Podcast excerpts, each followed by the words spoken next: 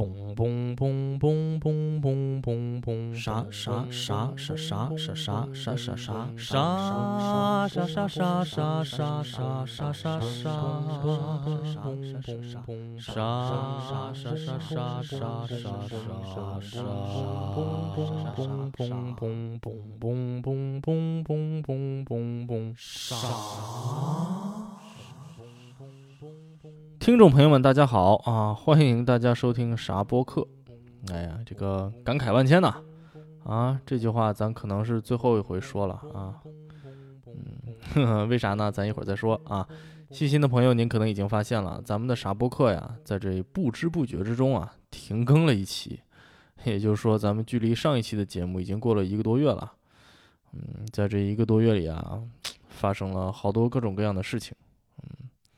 这些事情把悲伤、辛劳、希望和混乱啊，等等等等这种乱七八糟的情绪啊，全都给胡乱的扭在了一块儿，它就让你感觉就是播客这个东西啊，嘿，还真是一个小小的、微不足道的这么一个事情啊，一不小心就彻底的给它抛在脑后了。嗯，即使是现在呢，我在这儿写稿或者录节目吧，都感觉到就是特别的不真实啊，有一种所谓的。恍如隔世的这种奇妙感受，所以呢，现在是时候揭晓为什么这一期节目可能是傻播客的最后一期节目的原因了。因为啊，咱们这个节目啊，它可能要改名了。对，就是想要改个名字吧。嗯，其实我自己挺喜欢这名字啊，因为这个就一听就特别的不正经啊，特别别扭，有一种那种别扭到不要脸的那种感觉。嗯，就是跟我自己的性格暗合，是吧？而且我还尤其喜欢自己设计这个封面，就是一个大大的中年长发男组成的这么一个“啥”字，是吧？一脸不正经，乱七八糟，嗯，别有一番风味儿。可是呢，所有人都跟我说，说你这个名字呀，哎，它拖你后腿呀，啊，它影响传播呀，因为它完全没有信息量，而且也太不像样了，就根本看不出来是个节目的名字。咋办呢？这就是。咱这个别扭的人起出来的别扭的名字，而且自己还在那沾沾自喜，是吧？哎，当然呢，我觉得阻挡我播客前进的道路的最大障碍啊，嗯，应该是我自己，而不是这个名字。但是，听人话，吃饱饭，是吧？千里之行，始于先正儿八经起个名字吧。嗯，大家不要觉得换名字就是两片嘴唇一张一合说换就换的事情。现在这个世界啊，讲究个品牌意识。我坏就坏在这个品牌意识太强，自我意识更甚，是吧？傻播客它从来都不是一个简单的名字啊，从封面到每一集的片头片尾曲，以及中间的这些过渡环节，再到网站域名、RSS feed 啊、微博账号、联系邮箱等等等等等等，所有的这一切它都有这个“啥”字的身影。所以我现在能做的呢，就只能先把比较重要的部分改一改吧，然后其他的等逐渐慢慢听的人多了，再慢慢跟上吧。嗯，当然，如果还有那么一天的话，啊，那么究竟要改成一个什么名字呢？这个我还没有太确定啊。就是最近来来回回的一直想，大概想了十几个名字吧。现在把范围缩小到两三个，嗯，还是在做一些最后的斟酌。要是实在选不出来，我就去淘宝上的算命先生给我算算，是吧？最好是那种一块钱十卦不灵不要钱的那种。嗯，我是最近才听说还有这样的服务，啊，恨不得立刻就去体验一下。呃，那么我现在候选的名字都有些什么类型呢？首先呢，它不能免俗啊，得是一个四个字的名字。嗯，因为不知道为了什么这种神秘而不可知的原因吧，目前的顶流播客大多数啊都是这种四个字的名字啊，尤其流行拿一个成语过来，通过一些双关呐、谐音呐，啊，搞一个新的解读，然后和自己的这个节目内容挂钩。嗯，听起来很雅，是吧？但是从这个创意层面上来讲啊，哎，其实就比较俗气啊。但是没有办法，俗气也好过没名气，所以咱们大概率这个节目也会叫一个类似这样半雅不俗的这么个名字吧。嗯，将来等到咱们听众破万了，咱有底气了，可以随随便便想改个啥名字就改个啥名字啊。到时候就叫大屁股蛋子电台，你又能奈我何，是吧？啊，不可能的啊，哪能破得了万呢？啊，美的我！啊，既然已经瞎聊这么多呢，就不妨咱们再多聊一点啊！我再给大家在这掏个心掏个肺。嗯，其实啊，我现在对我自己这个播客的前景啊，整体啊持一个比较悲观的态度。啊，包括改名字啊这些，其实都是怎么说呢，无奈之举。而且总感觉我自己跟咱们国内这个大环境啊，已经脱节太久了，有一种 特别强的这种陌生感吧，有一种强烈的不会玩儿的这种感觉。啊，说白了就是不知道现在咱们这些国内搞自媒体的这个东西里面的各种道道吧。而且不温不火的做了这么长时间呢，也感觉到自己的这个自信心啊在逐渐的下降。嗯，倒不是说我对自己的节目没信心，因为我自己也知道，就是我的节目吧，基本上已经做到了我能做到的最好了。啊，它其实是合乎我自己的标准的。但是呢，如果我自己啊，我本人这个在家宅了一年多的三十六岁的中年男子，这个已经和时代脱节了呢，这就比这个节目没人听还要可怕，是吧？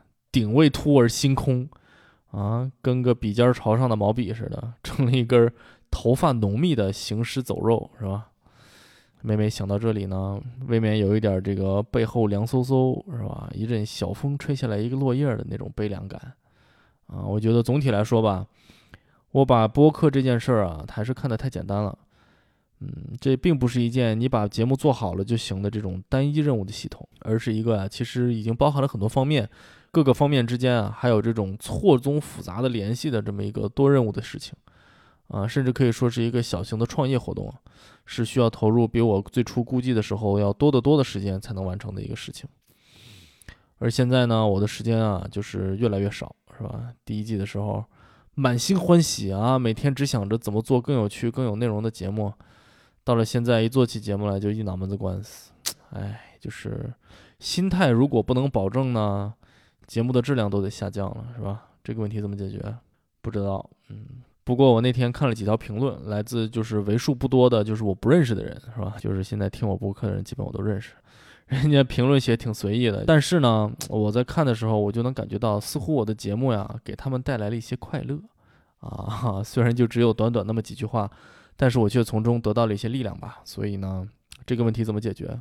我看还得需要大家来帮我一把，是吧？没事给我留个言。啊，说说你听节目的感受，嗯，这样我就能从你们那儿啊得到点力量，也会更坚定一点吧。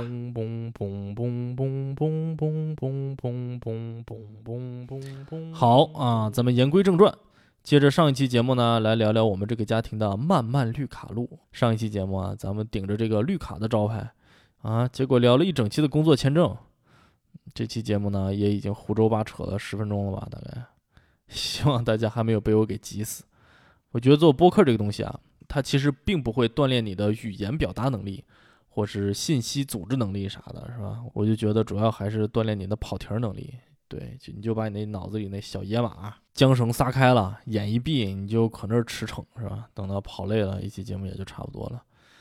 但是咱们也不能瞎跑，跑题儿也要遵守基本法，是吧？上一期咱们讲了绿卡是个什么东西，长得又是什么样。啊，所以今天咱们就更进一步，先来讲讲美国的绿卡都有些什么种类啊，还有在美国拿绿卡都要符合一些什么条件吧。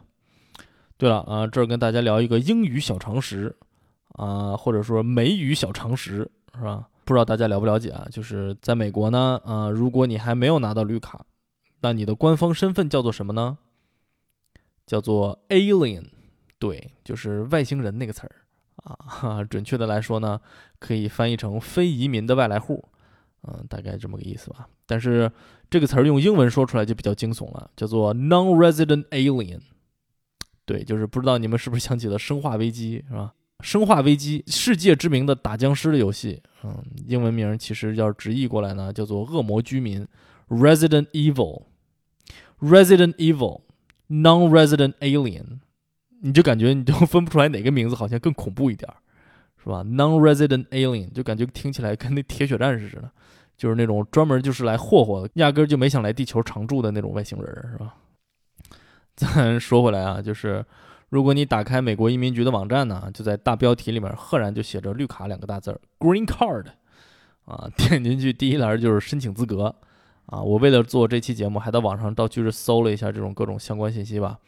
结果果不其然，又搜到了一期这个 John Oliver 的节目啊，讲移民政策的。哎，我就奇了怪了，我的选题角度怎么老跟这个恨不得年年都拿艾美奖的大厉害节目就暗合呢？啊，嗯，挺奇怪的是吧？嗯，不过人家的角度跟咱们完全不一样啊，他更加关注的呢是申请庇护的难民问题，这个之后咱们也会谈到吧。啊，不过他在节目里面给绿卡的申请资质啊分了一个挺好懂的分类，和移民局网站上列举的不太一样，他把绿卡大致分为四种，啊，就是家庭类、工作类、好运类和倒霉类。对，就是这四种啊，就是家庭、工作、好运和倒霉。现在咱们就来仔细一条一条的讲一讲这些类别到底它都包含了一些什么样的人群。首先呢，就是家庭类，大家可能会觉得呀，这个类别相对比较容易理解吧？确实听起来很简单，就是说，如果你是一个美国人呢，那么你的直系亲属啊，这其中呢就包括你的伴侣啊、子女、兄弟姐妹以及父母，都可以申请绿卡。但是如果你只是绿卡的持有人呢，就是像我现在这样呢，那就只有你的伴侣和子女可以申请绿卡。听起来就是逻辑清晰，是不是？但是如果大家深入的想一想呢，在所有这些个关系中，是不是有那么一种关系啊？它相对的比较灵活，而且特别复杂呀？是不是？对，这就是伴侣啊。为什么呢？因为其他的关系吧都比较直接嘛，而且是不可更改的。但是结婚这事儿呢，怎么说？嗯，相比之下，它可能就比较复杂啊。首先，你肯定不是生下来就和人结了婚的，是不是？当然，就是这个指腹为婚的情况，在当今的美国还是不太常见，是吧？所以你呢，还有个结婚前和结婚后的问题。如果你想要到美国来结婚，但是又没有签证怎么办啊？所以这种未婚夫啊、未婚妻的关系，也需要有专门的签证类别来处理。其次呢，能结婚就能离婚。啊，美国还没有离婚冷静期，嘎嘣一声就能离，所以结婚多久之后离婚仍然可以申请绿卡呢？是吧？更何况，除非遇到特别悲惨的巧合，就像 George Carlin 在那个他的那个 "It's Bad for You" 的那个专场中举的例子。Let's say there's an explosion at Thanksgiving dinner。一般的伴侣他总得经历一个生离死别，是吧？所以呢，这还有一个寡妇和官夫的问题啊，再加上结婚之前。结婚的双方可能还各自有子女，那这些子女是否又有申请资质呢？而离婚之后，这些子女又是否有申请资质呢？所有的这些问题也要考虑进去。当然，这其中也还要包括这个寡妇和官夫的子女，这又是单独的一个类别，是吧？还有一种情况就比较悲惨了，如果你结婚之后呢，受到了伴侣的虐待，无处可逃，但是又害怕离婚以后没有合法身份，啊，那么在这种情况下呢，从人道主义的角度出发。啊，也会也应该会有相应的一些应对吧，啊，总之所有的这一切的问题，它都需要移民局来逐项的考察，啊，所以家庭类的绿卡的这种申请中的大部分的细节啊，它都是在掰扯这种各种各样的婚姻关系，嗯，其实你仔细想想，这还挺微妙的，不知道在什么时候、什么地方有这么一群政府的行政人员是吧？他们没日没夜的聚在一起，在那儿开各种各样掉头发的会议。啊，仔细研究一些类于这种一名以未婚妻签证身份入境的女性，在和其拥有美国国籍的丈夫结婚之后，受到了家庭暴力，并且在其绿卡申请提交之前不幸丧偶，那么她在婚前就已经和非其丈夫所怀的却由其丈夫承诺抚养的遗腹子，是否有申请绿卡的资质？啊，这种人类伦理极限大挑战一般的这样的问题。而且所谓的林子大的什么鸟都有，你只要这个样本量足够，这种情况也是很有可能发生的，啊。另外一点，关于这个婚姻特别复杂的地方就是动机，是吧？因为婚姻这件事儿啊，在理论上是可以随时发生在任何两个完全不相干的人身上的，是吧？啊，二十三岁的沙特王子，完全有可能爱上一个一生都居住在德州深处农场里的八十五岁的三体人儿，啊，然后来个穿越星际的大婚礼。众所周知嘛，爱情它就是这么神秘啊！美国移民局为了防止以结婚为手段的这种移民欺诈呀，会对结婚绿卡申请者进行非常严格的审查啊。审查的目标呢，主要是看你的结婚动机，他是不是只是为了拿到绿卡。但是不管你怎么严格设计这种各种各样的审查方法啊，你这个都没有办法完全的做出准确的识别，到底谁是欺诈关系，谁是真正的结婚。因为这个标准它本身啊，在我看来啊，它就存在一些逻辑上的缺陷，它特别难成立。呃，什么叫做唯一的动机，对吧？这就很没道理。你说结婚的动机，它肯定有很多种。就比如说，我可以单纯因为一个人有钱而跟他结婚，我也可以单纯因为一个人的长相而跟他结婚。虽然听起来好像有点这个动机不纯，但绝对属于是合理合法两厢情愿，是吧？你看这个前总统川普他两口子，活生生的例子。Melania 永远是一副这种恨不得他亲爱的 Donald 立刻脚下一滑当场逝世的表情，是吧？你就觉得特别恩爱啊。那么既然这样的婚姻合理合法，并且被社会所接受，接受到了这个可以去当总统的这么个程度，是吧？那我为什么就不能单纯为了拿绿卡而结婚呢？啊，就很没有道理。那么移民局说了，好。你可以就只为绿卡而结婚，但是你结婚得有结婚的样子，是吧？你必须得住在一起，两家人得互相认识吧，得办个婚礼，至少还得有性生活，怎么样？这个话一说出来，你就感觉这个好像并不是说绿卡是婚姻的福利，而反而变成了婚姻是绿卡的代价，是吧？就是关键问题呢，就是说到底应该由谁来规定婚姻本来应该是什么样子的呢？我就愿意结婚之后互不相见，各自生活，这有什么问题吗？我敢说，现在肯定有的家庭的婚姻生活可能还不如这样的状态呢，所以我觉得从根本逻辑上呀，这个规定它就站不住脚，所以你怎么审核呢？啊，你就只能抓抓表面上的东西啊，这就导致利用婚姻是相对比较容易，也是相对普遍的一种移民欺诈形式，很多这个电影电视剧里面都有这种类似的情节吧。我记着最早当年《Friends》里头，Phoebe 的第一任老公和她就是为了绿卡假结婚。啊！而且我之前在其他播客里面听到这边一个女单口喜剧演员叫做 Nicole Byers，也曾经因为缺钱是吧，跟一个印度裔的男子假结婚办绿卡。啊，就连我本人啊，不是啊，我不是假结婚啊，要不然我早拿着绿卡了，我还等到现在，我是吧？我本人当年也不止一次被人提议说你花点钱假结婚了，找个人来结婚办个绿卡是吧？哎，相关经历呢？我在咱们播客的第九期是吧？我在美国租房子，啊，这一期里面也有详细的介绍，欢迎大家去收听，啊，那么到底应该怎么审核呢？我其实不太清楚啊，这个，但是我和我们家科学家的绿卡呢，也是以夫妻身份申请的，所以呢，在当时绿卡面试的时候，对你没有听错，申请绿卡还需要面试，这个一会儿咱们也会讲到，啊，对，当时面试的时候呢，就被问到了许多这个和婚姻审查相关的问题，啊，我记得特别清楚。当时我俩刚刚往那儿一坐，面试官就当的掏出来一个辞海那么厚，可能比辞海厚，大概有二十公分左右厚了吧，那么一大堆的我俩的各种各样的文件，没头没尾的，然后就直接问我俩对方父母的信息，就比如说问我我岳母叫什么名字，住在什么城市，干什么工作之类的，当然还有一些我们各自对方的个人信息，类似于生日啊、出生地啊、喜好等等这种吧，嗯，当然这些都不在话下，是吧？面试的时候，我俩已经认识小十年了，结婚都六七年了。就是你要是算在这个期间，每天我俩只对对方说一句话，啊，也唠了三千多句了，是吧？可以说是相当的了解。嗯，结果猝不及防的事情还是发生了。面试官就突然问我，让我简述一下我们家科学家的研究方向。这一下就给我问懵了，是吧？就是你可能会说，是因为你们平时都不聊工作吗？还是因为你的知识水平不够，对科学一窍不通？啊，其实都不是啊，就是主要的原因啊，是我根本就不知道我们平常聊的这些科学术语英文都应该怎么说，咋办是吧？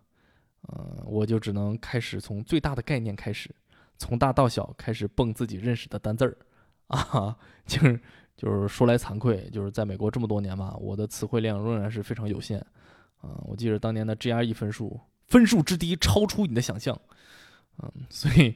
当时的场景如果翻译成中文，应该是这样的，啊，面试官问你妻子的研究方向是什么，请你大概说一说，啊，然后我就擦了擦汗，就开始说了，我说，嗯，生物，嗯，基因，对不对？是吧？啊，糖尿病，贝塔细胞，还有胰岛素什么的，肝，肝癌。对，就是这么一个无比连贯的答案，对吧？然后面试官也没有饶了我们科学家，在我回答完毕，开始自己在那扭曲变形成了一个硬邦邦的雕塑的这个时候，他又飞快原地转体三百六十度，抬头甩发，手先指天再指人，向科学家抛出了一个问题：“请你说出一个世界著名建筑师的名字。”同样的事情发生了啊！科学家的大脑开始飞速的运转，转的比搞科研的时候快多了。嗯，卡拉特拉瓦是第一个冒出来的名字，因为我柜子里有一本他的书。然后是贝聿铭，还有安藤忠雄。不过很可惜啊，这三个人的英文名他都不知道该怎么说，是吧？于是也是在那儿憋半天，然后突然说 Frank Gehry，啊，这才过关，是吧？而且面试官竟然还对建筑颇有研究，我俩还唠了一会儿，嗯，相谈甚欢。呃，面试结束以后，我就问我们家科学家，我说：“哎，你咋一下就能想起来 Frank Gary 呢？”他说：“哎，你忘了，咱不是去过流水别墅吗？”啊，我当时我就一阵冷汗，是吧？流水别墅那是 Frank Lloyd Wright，此 Frank 非彼 Frank，你不能逮个 Frank 就到哪儿都 Frank，是吧？Frankly，you know？哎，面试官当时但凡再多问一句，那就非穿帮不可呀。可见这个隔行如隔山打牛，这个确实此言不虚啊。啊，当然我俩虽然这个答题答得乱七八糟，是吧？但是面试官还是轻松的给我俩通过了。啊，而且这个面试官还挺随和的，跟我还聊了半天，说这个你们这种情况啊，从材料上也好，还是从你们这种表现上来看，你这个状态上一看就是真的，是吧？他说我一天恨不得审好几十个案子，真的假的拿眼一扫就知道，是吧？有的案子假到什么程度，申请人完全不会英语，两口子交流需要旁边做一个翻译，这样也敢来，是吧？还有那种一进来特紧张啊，浑身发抖，回答问题驴唇不对马嘴，一听就是那种背的答案，是吧？而且能看出来俩人之间那个感觉就基本就不认识。根本不可能像你们一样，就是英语还挺流利，状态还挺松弛，还能跟我轻松的闲扯两句，是吧？一看就是胸有成竹，没问题，没问题。啊，我当时还觉得我松弛吗？我咋感觉我老紧张了呢？啊，这都算松弛，那其他人得紧张成啥样，是吧？所以说人啊，他不能做亏心事儿。嗯，不过这么一看，好像是这样的审查确实还是可以排除一些比较明显的欺诈行为吧。啊，但是我感觉你真的想造假的话呢？如果你真的做好充分的准备，再找人多排练几次，感觉上应该是可以蒙混过关的，是吧？因为毕竟真的就是那么个人在审，是吧？而且你要是运气好，碰上个比较宽松的或是经验不足的这种生手，通过的几率可能还挺高的。不过我在这儿先声明一下啊，我这儿不是鼓励大家去拿假结婚拿绿卡，绝对不是啊，因为这种行为一旦发现，后果是非常严重的啊。我只是想从审查的角度给大家聊一聊。这个家庭绿卡它的这个复杂性，还有这里面很多我觉得就是不太合理的地方吧。行吧，家庭这个家庭类绿卡咱们就聊到这儿。家庭类绿卡呢，也是每年申请和被批准最多的绿卡类别吧。而仅次于它的下一个大类别，就是咱们马上要聊到的，就是工作类绿卡。我和我们家科学家就是申请的这一类的绿卡，嗯，只不过种类稍有不同吧。工作绿卡大概分成三大类，嗯，一类是医护人员，这个人比较少，我也不太熟，是吧？咱们就跳过。再一类是投资类绿卡，也就是说这类绿卡，也就是说这类工作绿卡不是说你本人需要有工作，而是你反而要给美国人提供工作机会，要求是至少要花一百万美金在美国投资办公司办厂，啊，并且至少要雇佣十个全职的员工。嗯，如果大家对这类绿卡的申请流程感兴趣呢，请不要咨询我。我不懂，嗯，不过欢迎你和我做朋友。最后一类呢，就是申请人数最多的了，也就是普通意义上的工作绿卡。这种绿卡几乎可以说有工作就能办，还但是成功率呢，还有等候的排期呢都不太一样。而且这类工作绿卡呀，它会按照你的这个工作类型和个人的能力，再一次把你分成三大类。第一类 EB One，杰出人才类。专门用于捕获特别厉害的人类，为帝国主义劳作，是吧？第二类 EB Two。就是那种不那么杰出，但好歹也可以算是个人才的那么一类，一般要求你至少有一个硕士学位，并且从事跟专业相关的工作吧，区区不才啊！我本人正属于这一类。而第三类呢，EB three，就是普通人才类啊，这一类包含的面就相对更广了，但是一般认为呢，至少需要有一个学士学位，嗯。工作类绿卡呀，相对于家庭类绿卡，申请起来可能相对要复杂一些吧。家庭类，只要你不是欺诈，其实不太需要什么资格证明的，就是因为你没听说谁家的儿子没资格认他亲爹，是吧？就是但是工作类绿卡就不一样了，工作类的绿卡呢，就牵扯到了一个更加莫名其妙的逻辑，就是理论上啊，移民不能抢美国公民的饭碗，什么意思呢？也就是说，你在申请第二类和第三类的工作绿卡的时候呢，你必须要想办法证明这份工作除了你在当地根本找不出任何一个美国人可以胜任。这听起来是不是有点像扯淡，是吧？因为你如果仔细想想，根本不可能嘛。就是说，我觉得我自己能力还不错了，是吧？就是我还挺有信心的，但是我绝对没有信心叉着腰往那一站，说方圆一百里美国人有一个算一个，业务能力都不如咱。对吧？我觉得任何一个正常人都会有这个觉悟，但是注意了，他说的是你需要证明这份工作只有你能胜任，也就是说，不论这个事情是不是事实，只要你能证明就可以。啊，也就是说呢，其实你只要符合了他提出让你证明的所有的这些条件，即使这件事不可能是真的，他也就算你证明了。这么说还是有点绕，是吧？我干脆就给大家仔细讲一讲啊，这个逻辑还挺神奇的。就是首先，你不是说要证明只有我能胜任这份工作吗？那我第一步呢，就要先来定义一下我现在的这份工作到底是什么。那么在定义这个工作的时候呢，你基本上可以按照申请人的这个个人能力啊。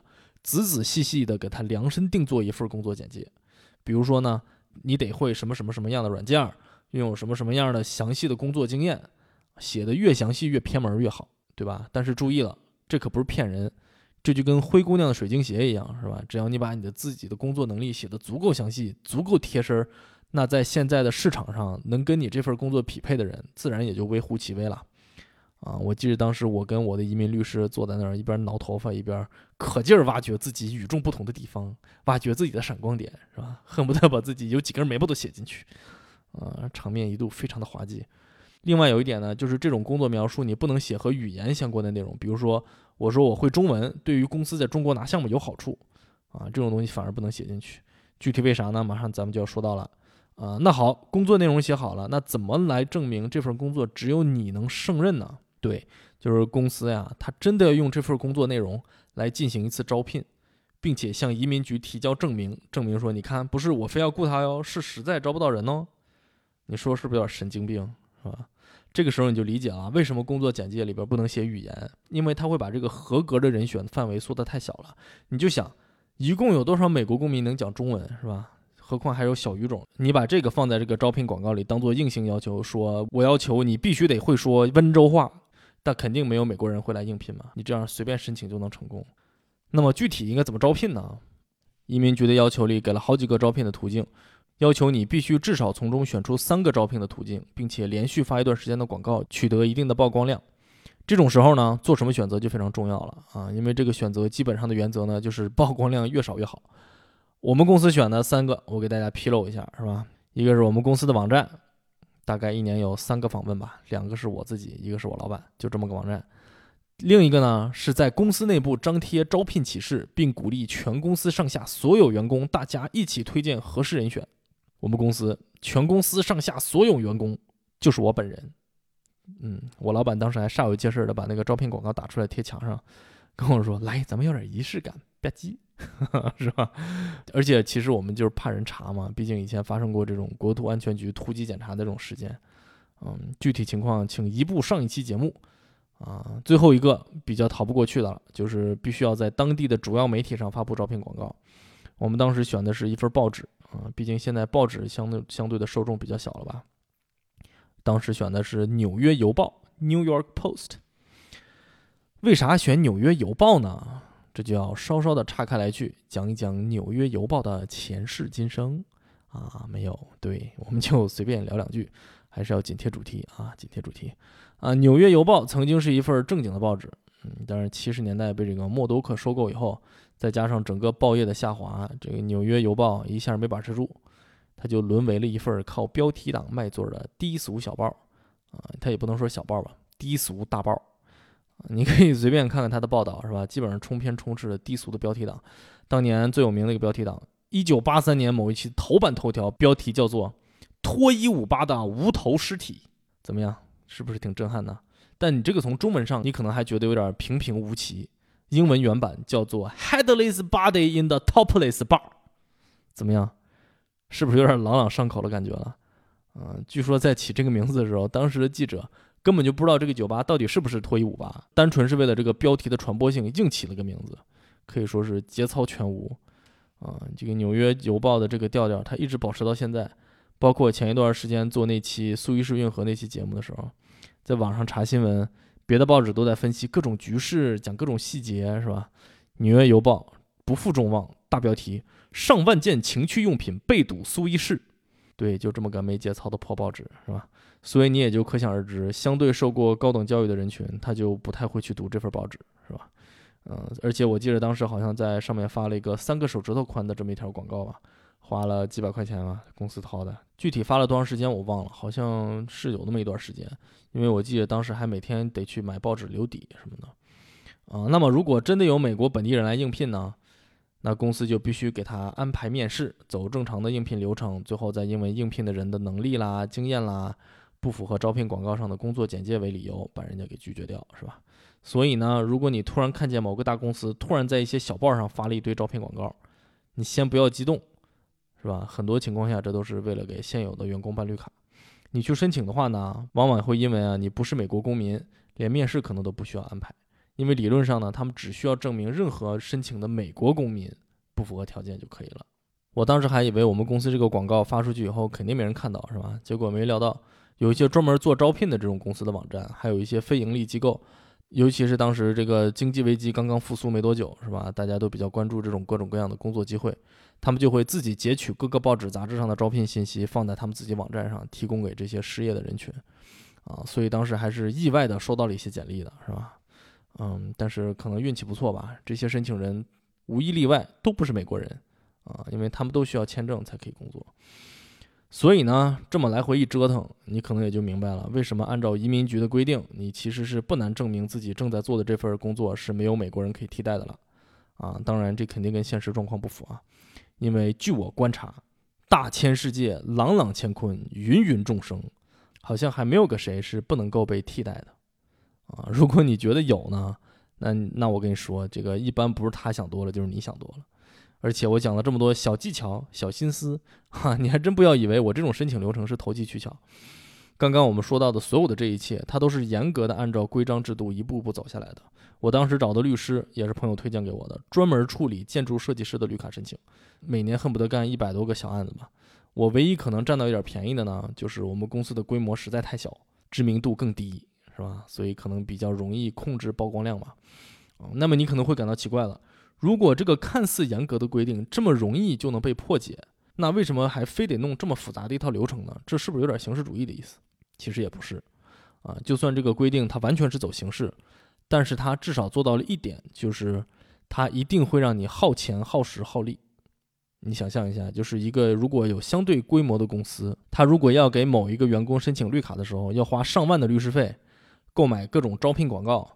然后，如果有大量的申请人呢，人力资源部门还得花费大量的时间和精力安排面试，啊，并且每一项工作他还都还要记录在案。所有的这些繁琐的工序啊，它都是在潜移默化中阻止你雇佣真正需要办绿卡的员工。而且事实上也就是这样，就是很多公司啊，它直接在招聘的时候就说明了，美国公民和有绿卡的人士优先。所以你这种看似是形式主义的流程，它其实还是非常行之有效的。那么呢，通过了这么一番繁琐的步骤之后呢，你就以为完事儿了吗？啊，这才只是漫长等待的开始啊！所有以上的这些努力啊，都需要完整的记录在案。在此之外呢，还要再加上你本人和公司的各种各样详细的信息，各种填不完的表格、申请费等等等等吧。一大包东西提交上去以后，并且得到了对方的收据，这才仅仅算是拿到了一个等候判决的机会啊！我上期节目里面给大家提到，就是。H1B 签证啊，它的有效期加上一次延期，一共就只有六年的时间。如果在这六年的时间里你没有申请绿卡，那么就只能卷铺盖走人了。而只有提交了刚刚我提到这个申请，官名叫做 I 幺四零表格，你才能继续每年再延期你这个工作签证，一直到你拿到绿卡为止。啊，那么一般要等多少年呢？这就要引入了一个新的概念啊，叫做排期。啥叫排期呢？就是排队嘛。啊，美国每年颁发绿卡的数额是有上限的，但是呢，它又规定，任何一个国家的绿卡颁发数量啊，它不得超过当年颁发总数的百分之七。这个规定就是莫名其妙，感觉就是一拍屁股做出来的决定。因为这就是说什么意思呢？就是中国、印度、墨西哥这种人口和移民的大国，它每年能够颁发绿卡的这个数量的上限，和什么厄瓜多尔、毛里求斯、瓜地马拉这类小屁国家是一样的，是吧？是不是特别神奇？所以你就可以想象这个队排的有多长啊！我当时递交的申请的时候是二零一五年吧，当时审理的案子好像还只还停留在零八零九年啊，记不大清楚了，至少要排个五六年的队吧。嗯，这还算少的呢啊！据说家庭类绿卡，印度有人排了几十年才排到，啊，这简直算是个终身的事业，排一个队排五六年，这就又引发了一些逻辑上的悖论，是吧？就是说，如果你现在审核一个五年前的申请。理论上，你就只应该根据当时提出申请时的情况作为判断标准，对吧？就原因很简单，因为没有人能够预测未来嘛。但是移民局他可不这么认为，他在审核的时候啊，会把中间这五年的状况一并考虑在内。也就是说呢，如果你一直还都在原来的公司工作，那就还好；但是如果你已经换了工作，移民局他竟然会要求原先的公司提交财务证明来证明这个公司他能够支付你的工资，即使你根本就没有打算回去工作，是不是很神经病？是吧？唯一解决的办法呢，就是你需要跟你现在的公司重新再申请一次绿卡。虽然移民局法外开恩排期的时间不变，是吧？但是试问，有几个公司啊，刚刚面试完了你啊，就爱你爱到马上同意花费大量的人力物力，用大半年时间给你申请个绿卡呢？嗯，而且这个事情另外一个没有逻辑的地方就是，你一旦拿到了绿卡，你就可以随便在那工作，你不工作都没关系，在家躺着没有无所谓。但是你审核的时候呢？却非要当时给你申请的公司负责，就你这真很气人。就是因为这基本上就确定了，你拿到绿卡之前的这些年，你就必须得跟这个公司了，你就被绑在这里动不了了。这段说的有点绕，大家没太听白也没关系，这都不重要。因为尽管如此呢，我后来还是换了公司，而且时机不巧，当时正好审到我的案子，还被要求补交材料，导致当时的公司之间两个公司之间迟迟的不能交接，拖了一个多月吧，才正式在新公司上岗。那我又是怎么能够跳过移民局给你定的条条框框，而能大大方方的换工作呢？哎，这就是因为啊，我们家呀，它有一个活蹦乱跳的大宝藏，这就是我们家的科学家啊。这个咋回事呢？大概在二零一六年左右，有这么一天，春风和暖，阳光普照，我们家的科学家正在家里的沙发上翘着二郎腿吃苹果，突然间。窗外乌云密布，风声大作，电闪雷鸣。只见他沉吟半晌，若有所思，掐指一算，忽然间就秀眉双挑，杏眼圆睁。于是他轻启朱唇，一拍大腿，缓缓说道：“赵啊，老娘已经是杰出人才嘞！啊，这个 倒不是说他苹果吃多了，突然给自己前半生定个性，是吧？就是我俩突然发现呢。”按照移民局对于第一类工作签证 EB One 的定义，科学家已经符合了杰出人才的标准，我们已经可以开始申请了。那么，究竟什么样的人才能符合美国政府眼中的杰出人才的定义呢？在移民局的网站上有着这么一些看似明确，但其实又非常模糊的定义。它明确的给了十条标准，并注明在这十条中，只要符合其中的三条，就可以算是杰出人才了。但是呢，这些标准都是用比较宽泛的语言来描述的，其实都不是那种实打实的硬性标准。比如说，就拿我们家这个科学家来举例吧，他当时符合了三条：一个是在所属专业领域内的国际或者国内期刊或者其他重要媒体上发表过专业作品、学术论文等。你看，这个也没有硬性规定是什么等级的杂志或者媒体。第二个呢，是要曾经以个人或者委员会的身份担任评审。这个相对还比较容易做到客观吧。还有最后一个，也是界定最为模糊的一个，就是曾在自己的学术领域内做出过原创性的重要贡献。原创性的重要贡献，这个给人第一感觉就是很难证明，感觉你全凭嘴说，是吧？而且另一点就是，这个 EB-1A 的签证它是自己申请的，不需要有工作的公司来支持。也就是说，整个材料他都是自己在那儿绞尽脑汁来夸自己有多厉害，多么值得美国人民好好的珍惜，是吧？你有种感觉，从逻辑上好像是有点问题啊。那么这个东西它究竟应该怎么申请呢？嗯，很有意思。我刚刚为了加深印象，还专门去跟科学家聊了一下当时的策略。嗯，当然这个策略不是我们自己想出来的啊，我们也是请了一家移民律师啊，在他们的指导下丰富了一下他自己的申请。所以为了避免这个自卖自夸的悖论呢。主要的战略就有两点，一个是呢，就是能用数据说话的时候就用客观数据说话；第二个呢，就是不能用数据说话的时候呢，表扬的话要想办法从别人的嘴里说出来。嗯，就是把这个逻辑展开一下啊，针对每一条大概就变成了这个样子。就是第一条最好办，直接列举论文，这些都是公共信息里面能够查到的资源。那么到底这些论文发表的杂志它等级够不够，这个就要去移民局他们自己去判断。第二条呢，专业评审经验相对就麻烦一点了，啊，这边的期刊杂志呢，发表论文之前都要找一些学界的这些专家来联合审稿啊，找到这篇论文里面各种各样的问题吧，然后把这些问题汇总，再打回去，要么修改，要么就干脆拒绝发表，啊，当时科学家呢就去和好几个杂志申请了当这个审稿人呢，啊因为这些审稿一般都是义务帮忙，而且审一篇稿子其实还挺耗时耗力的吧，所以杂志一般都会缺人手，申请起来还比较顺利。所以在这个工作之余，嗯，我们科学家当时还得没事加加班，给审审好几个编辑部发过来的形形色色的稿子，是吧？这里头还有好几个特别有趣的事儿啊，因为这几个杂志也不是那种顶级杂志，所以就会有一些神了吧唧、民科气息严重的稿子这样发过来。嗯，我当时在第二期节目里头还给大家介绍了一篇，当时印象很深，叫做《论针灸减肥治疗效在小鼠实验中的认证》的一篇这么一个论文。嗯，精彩的很。嗯，感兴趣的大家可以去听一听第二期。另外呢，就是这个有点要用量来取胜的意思。我记得当时一共集中审了个三四十篇稿子吧，每篇都要写完备的专业评语和建议，也是花费了大量的时间。啊，最后一个呢，也是最难证明的一个呢，就是要证明自己原创性的重大贡献。这个是怎么用数据来证明的呢？其实它就是要看你发表过的论文在学界的引用量。而且呢，这个还不只是简简单单的看一个数字就完事儿了，你最好能够证明你的论文啊，它在世界范围内被广泛引用，而且还不是那种简单的在前言里头引用一下就算了啊，还得是在正文里头着重引用、详细引用。这个怎么证明呢？Excel 列表证明啊，我记得当时我们家科学家就列了一个特别详尽的表格，基本上把引用过自己的这种几千份论文吧，挨个过了一遍。挑出了一部分比较优秀的啊，列出出处、国籍、什么杂志、怎么引用的等等一系列信息，就这么一个繁琐的证明过程。嗯，然后在这个数据之外，又怎么通过别人的嘴来夸自己呢？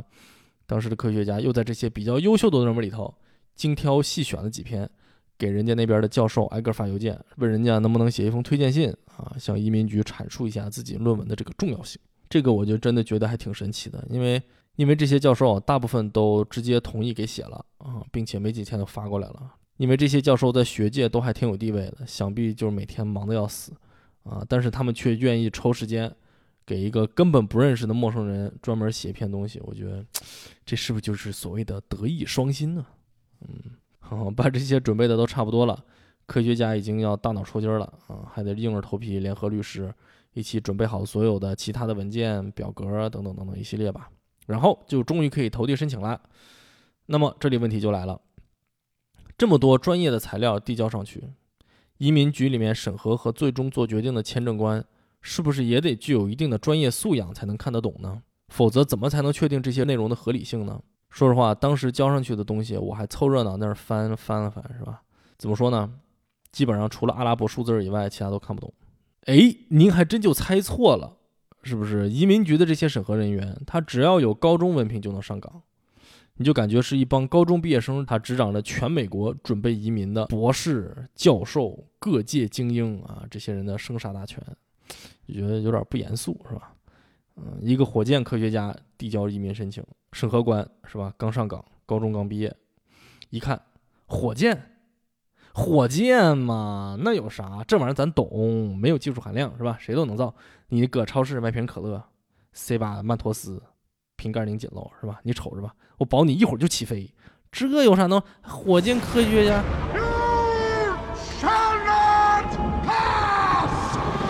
是吧？就是而且这是一个有巨大不确定性，甚至说是一个很靠运气的事情。怎么说呢？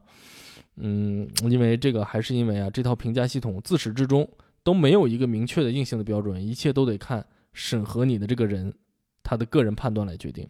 那么这个人是个什么人？他是什么背景、什么学历、什么性格，是吧？干这行干多久了？甚至在审核你案子那天心情如何都很重要。再一个，在所有这一切之上，还要再叠加上一个社会大环境，是吧？我们申请那年正值川普当选，上上下下一片崩溃景象。尤其是移民这一块，是吧？作为这货的重点打击对象，就算是没有明文的规定啊，潜移默化的也肯定会受到一些影响。而且确实呢，之后明显呢，我们就能感觉到这个审理速度就逐渐的放慢了，审核也就更加严格。结果到了一七年春天，我们突然收到一份要求补交材料的信函，然后我们的律师就私下跟我说：“哎呀，这个你们这运气不好，是吧？我们经过一番打听，发现你们这个审核官啊，正好摊上一个特别操蛋的。”最近我们好几个案子被拒，都是他给判的，你们得做好思想准备。然后我们当时还想，哎，不至于吧？咱这 case 啊，硬邦邦啊，铁板钉钉，肯定没问题。结果好死不死，交完材料以后，到了一七年的夏天，突然间我们就收到了移民局的信，说我们的申请被拒了。嗯，这件事儿对于当时的科学家影响巨大，因为他当时因为有了这个绿卡的申请，附带了一个工作许可，所以当时从纽约换工作到波士顿的时候就没有办工作签证。收到信的时候，他刚刚开始在新的研究所工作没两天。结果这就直接意味着他需要在当天立刻停止所有的工作，并在最短的时间内直接回国。我记得他当时就订了过两天的机票吧，大概随便收拾了一下东西就飞回国了，而且还不知道什么时候能回来。我们当时根本不知道嘛，然后之前还在给之后的长假期做各种各样的旅游的行程安排，结果也都全取消了，是吧？这还都小事儿。我们俩的医疗保险都是跟他走的，工作一停，薪水停了，没有医疗保险了。之前我们约的体检呐、看医生的安排也都得取消，而且这就意味着什么呢？作为共同申请人的我自己的工作许可也被取消了。我当时也正在波士顿找工作呢，我跟对方公司面谈的时候，这就还得要求人家给我办签证，而且还得跟人家详细谈之后可能会需要重新申请绿卡呀什么这样的情况，平白的增加了这个找工作的难度。再加上当时正好搬家吧，各种各样的事情加在一起，特别头大。我记着，我当时在接到电话的时候，正在那个纽约的大马路上那儿走，一时间情绪激动，是吧？几乎要重现北京人在纽约里头在街头骂街的精彩表演。不就他妈美国吗？有分吗？大爷的！哎，怎么办呢？没有任何办法。还好，科学家当时的研究所非常给力，是吧？立刻开始着手给他办理工作签证。多交钱加急什么这些都没有问题，而且运气特别好，就是当时他那个研究所，他正好是一个非盈利机构啊，是不需要参与抽签的，嗯，但是没办法，就算是加急准备材料、邮寄批准所有的这些事情吧，还都是需要时间，而且之后他拿到签证以后，在国内重新申请签证，再进到美国又需要一两个星期，啊，所以当时就只好被迫在国内放了一个多月的假。结果在这段时间里呢，科学家整天飞来飞去，到处走亲访友，吃香喝辣，乐不思蜀，差点不想回来了啊！好不容易手续都办齐了，回美国以后我去接人家，接机是吧？人家一下飞机，哎呀，那个容光焕发，神采奕奕，趾高气扬是吧？给我气的，合着享福都是你，受苦受累都是我，是吧？可见找一个好工作是多么的重要啊！当然啊，后来一八年我们又重新申请了，这回运气不错，是吧？直接就给我们通过了。而且移民律师上次也根本没想到我们这个 case 可能会被拒，是吧？特别不好意思，一连串给我们道歉，还给我们免了这次重新申请的申请费。但是你注意了，这里就算是通过了，也还没有结束，这只是说明你有了拿到绿卡的资格。在这之后还有一步叫做身份转换申请，也就是要申请将你的身份从非移民的外星人转换成移民。对吧？对，就是总算可以当个人，啊，节目做到这里啊，这是不是都快一个小时了？我看，啊，大家可能已经十分疲累啊，注意力都很难集中了吧？对我也很累啊，累得我这个嗓子都疼了。所以呢，咱们就长话短说，啊，总之呢，各种原因吧，其中川普没少给火上浇油，是吧？以前杰出人才类的身份转换根本就不需要面试，一两个月就能拿着了。川普强制要求所有身份转换都要面试。这一下就指数级的延长了整个申请的时间，而且我们还得专门跑一趟，接受各种盘问，是吧？才会发生今天咱们刚刚提到的那一幕。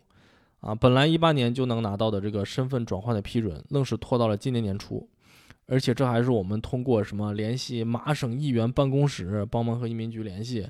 还发现了移民局，他们竟然把我们文件都放错地方啊！之后更是联系什么国土安全局，给移民局进一步施压，等等等等吧，这才突破重重险阻，是吧？勉强通过了。哎，我们真是差一点就要一纸诉状状告移民局，据说这是最后的手段，幸好没有用到啊，要不然又是一笔小巨款。自那之后呢，又过了一个月，这才终于拿到了这一张小小的绿卡本人。哎。不知道大家在这两期节目里头跟着我快速的走过了这十三年的漫漫绿卡路，这个漫漫是这个快慢的慢啊。说到这儿呢，会不会也和我一样心头涌起了一种莫名其妙的感动啊，并且积攒出了一些掩埋在心底的脏话呢。让我们记住感动，忘记脏话啊！在咱们这个节目的最后啊，为了节目的完整性，咱们再讲一个事儿啊，就是我在美国这些年呢，因为各种各样的原因啊，没怎么回国嘛，所以在这期间，我爸妈就好几次过来看我，一般会住一个月左右吧。因为呢，我之前大部分时间都住在纽约的布鲁克林的中国城附近，所以他们来了呢，我就会在那边给他们租一个房子啊暂住，或者呢会整个搬到一个大一点的公寓里去短租吧。平常我上班不在家的时候呢，老两口要是不出远门啊，就在中国城周边溜达溜达。中国城嘛，都讲中文是吧？交流起来没有什么障碍，所以呢，他们两个就经常溜溜达达啊，跟各种各样当地的劳动人民聊上一阵儿。啊，我记得当年他们第一次来美国看我的时候，大概是十年前的事情了吧。他俩出去溜了一圈，回来就问我了，说：“哎，为啥你们的绿卡那么难办呢？听说他们办绿卡可好办了，只要肯花钱是吧？一万块钱律师费，一年之内就能办好。他们说他们这人都这么办的，这咋回事儿？对呀，这咋回事儿呢？这个就要牵扯到咱们刚刚在节目刚开始的时候就提到的绿卡的另外的两个种类，啊，就是好运类和倒霉类。好运类基本上就是抽签嘛，这个和咱们在这儿讨论的东西关系不大啊，而且几率大概就是跟晴天白日里走大街上被雷劈中的几率差不多吧，所以咱们就略过不提。那么就到了重点了，也就是倒霉类，什么呢？就是政治避难和难民类绿卡。这一类绿卡呢，是美国政府出于人道主义的角度啊，为由于政治啊、暴力、宗教、种族等等各种原因吧，受到迫害，或者是由于战争的原因，人身安全得不到保障的人啊，提供的绿卡。举个例子，我前两个月还在《纽约客》看到一篇文章，是吧？讲一个正在申请政治避难绿卡的十六岁的小姑娘，差点就被移民执法局偷偷的连夜运送出境的故事。啊，这个小姑娘呢，一家啊都被墨西哥当地的这个犯罪团伙给盯上了。她的父亲已经被杀，她的姐姐也遭到绑架，而且连当地的警察她也参与在这个团伙里头，所以他们一家根本就无法得到任何的保护。所以小姑娘的妈妈呢，她在申请庇护失败以后呢，万念俱灰。啊，就把这小姑娘一个人送到边界，希望作为一个孤身一人的未成年少女，美国政府能够网开一面，给她一点保护，是吧？哎，但是不好意思，天不时，地不利，人不和，正好你赶上了川普政府，人家才不理你那套，是吧？我管你什么情况，人家要的是白人至上啊，其他人种爱咋咋地，是吧？最好死自己家里，别出来。不过最后啊，幸好还是小姑娘的律师啊，及时发现了这个移民执法局图谋不轨，是吧？连夜冲过去给制止了，要不然这个后果真的是不堪设想啊！哎，快速的讲这么一个故事干啥呢？就是为了给大家说说这类绿卡的重要性。嗯，这类绿卡呀，使得许多随时走在死亡边缘、天天面临恐惧的人呢，他有了最后的一线希望，是吧？我以前工作单位就有这么一小伙子，阿富汗来的，十六岁的时候来到美国的时候呢，拿的就是这一类的签证。当年来的时候，一句英文不会讲，直接上的高中。是吧？通过这么多年自己的努力吧，现在已经大学毕业，成长成为了一个青年才俊。这孩子工作特别卖力，人又靠谱，是吧？性格还特别好啊，人见人爱。如果没有这一类绿卡，许许多多这样的孩子都不知道要成什么样子了。那么大家来猜一猜，政治避难类绿卡哪个国家拿的人最多？是战火纷飞的叙利亚吗？是政治高压的朝鲜吗？是毒枭横行的墨西哥吗？还是正在处于水深火热的委内瑞拉呢？哎，都不是。在美国获得政治避难类绿卡最多的是谁呢？他正是咱们和平稳定繁荣发展的大中华呀！哎，这个时候你可能要警惕起来了，是不是？哎，你要干什么？你是不是开始诋毁咱们祖国的伟大复兴了啊？是不是？你你你是不是你啊？还真不是，是吧？你听我稍稍展开来给你讲一讲。我看了一组数据。从一六年到一九年，在全美获得庇护的所有人中，中国公民占百分之二十二。这个数字在之后的年份中，到了一九年降到了百百分之十六。但是你要注意，这个是百分比，是吧？拿到绿卡的实际人数，其实每年还都是在稳步增加的。它从一六年的五千五百人增长到了一九年的七千五百人。只不过最近几年，这个委内瑞拉啊危机越来越严重，申请庇护的人都在暴涨，从当初的五百五十人直接飙升到了六千八百多人。啊，这才使得咱们这个百分比上呈现出了下降的趋势，而且即使如此呢，咱们仍然是稳定的高居榜首。但是你要仔细想想，真的有那么多人受到迫害，不得不在美国申请政治庇护吗？我相信咱们有正常判断能力的人都知道，这就根本是胡扯，是吧？那么为什么这么多人每年都仍然在申请，而且还真的能通过呢？就是原因很简单，因为在美国，作为一个中国公民得到政治庇护实在是太容易了。二零一八年，NPR 有一篇文章就讲了这个政治庇护欺诈的问题啊。当时川普政府要重新调查早在二零一二年间就查获的几起特大移民欺诈案件。当时政府查处了几家专门进行政治庇护造假的，也就是所谓的庇护工厂这种移民律师事务所。这个案件啊，直接牵涉三千六百多名申请人，再加上他们通过什么家庭移民带来的所有的这些亲属吧，一共牵扯了一万三千五百多人，而且这些人基本上都是中国人。这篇文章特别长，他从一个常年在这类事务所打工的这个中国人的角度，描述了整个产业链条的这个冰山一角。具体内容咱们就不多说了啊，但是事实呢，真的就像我爸妈当年在中国城体验到的一样，是吧？作为两个完完全全的陌生人，随便在大街上聊聊天，就能得到这么一个信息，就是在美国申请政治庇护类的绿卡，在华人圈里早就是公开的秘密啦。大家不仅不会藏着掖着，甚至还会拿出来吹嘘一番，是吧？而且事实也就是如此。你根据这篇文章的爆料啊，很多人到了美国之后不多久。一旦攒够了钱，就会被什么七大姑八大姨什么直接推荐到某些律师事务所，而这些律师事务所呢，也早是已经就是轻车熟路，甚至都已经是流水线作业了啊。在这儿呢，移民律师首先会大概根据你的个人经历，以他们的经验和模板为基础，编造一个充斥着大量虚假事实的苦情剧。之后呢，他们甚至还编写了大量的学习指南，教你如何在面试官面前仍然能够面不改色心不跳的完成面试。尤其是呢，就是这些事务所，他还提供你在面试过程中的翻译，因为很多人都不会讲英文嘛。也就是说，他们能够得到第一手的面试经验，并且根据面试官他们提出的问题和当时的场景，来判断他们所期待的答案，然后用这些经验呢，来不断的完善他们申请材料和这个学习的手册。怎么样？感觉是不是特别像不停派人去考试备考题的某些培训机构了？啊，嗯，对。那么问题就又来了。为什么美国移民局他就会相信这些案件呢？这里面的原因很复杂啊，出于各种原因呢，咱们也不能讲得太深。这里面确实有一些政策方面的原因啊，意识形态上的分歧，再加上大概就是由于两个国家处于不同政体，尤其是中国这么多年来啊，一直作为美国的假想敌吧，经常被媒体报道负面新闻，使得这些案件比较符合他们的想象吧。啊，这感觉呢，就跟我国内的亲戚总要提醒我注意人身安全。是吧？又经常问我，哎，你附近是不是又发生枪击案了？就是这种感觉是差不多的。而且所谓兼听则明，偏听则弊，是吧？移民局审查官每天几百上千这样相似的故事一遍遍看，时间长了恶性循环，不由得你不信。但其实你要再往深入的想一想，这个事情的根源，哎，还是这个移民政策的问题啊。我曾经长期居住过的布鲁克林中国城啊，最近几年人口以肉眼可见的速度暴涨。大量来自福建的移民涌入啊，已经成为了纽约最大的华人聚居区。这我以后啊，如果接着第九期讲租房子的话呢，应该还能讲到。这么多人，就使得绿卡申请成了一个无比巨大的市场和利益中心。而且只要利益足够大呢，就永远都会有铤而走险的人。这可能也是为什么移民局不断的在打击这种欺诈行为，申请的人数却仍然每年都在上涨的原因嘛。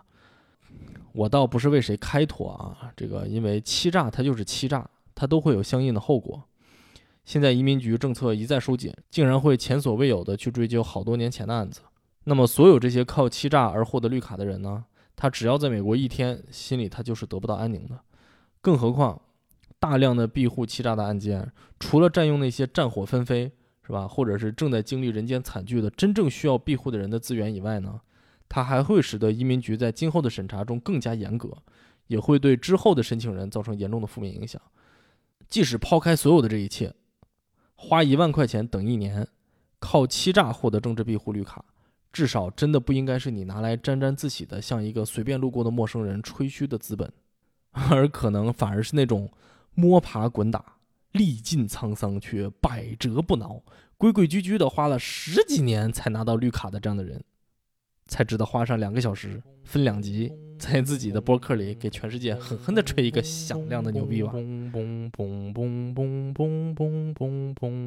哎，行吧，先聊这么多吧。怎么说呢？越说越敏感，是吧？我讲的支支吾吾，很不尽兴，是吧？但是不管怎么说，这样才算是完成了一期完整的节目吧。啊，我最近哎，自己的事情实在是太多了，播客这边只好暂且放缓。主要呢，还是因为我不愿意牺牲节目的质量来保证更新的速度吧。啊，希望大家海涵。啊，也希望你们能够继续关注我们的节目。啊，我也努把力，争取跟上时间的脚步。这期节目很长啊，啊，也是为了补偿很久都没有听到咱们节目的大家，是吧？希望你们能够慢慢的分播分批也好，边睡边听也行，哪怕你就把它当个背景音，是吧？多放几遍，慢慢的把它给听完吧。听完咱们照例来领大红花啊！谢谢大家的收听啊，咱们下期节目再见，拜拜。感谢大家收听啥播客，喜欢啥播客的朋友们呢，还有请您在小宇宙 APP、喜马拉雅 APP 或者任何您其他收听播客的 APP 中踊跃的订阅、癫狂的转发。同时，如果您对我这个播客有什么意见或者建议，或者您有什么想要听到的话题，就请在评论区留言吧。总之，感谢大家的支持，拜拜。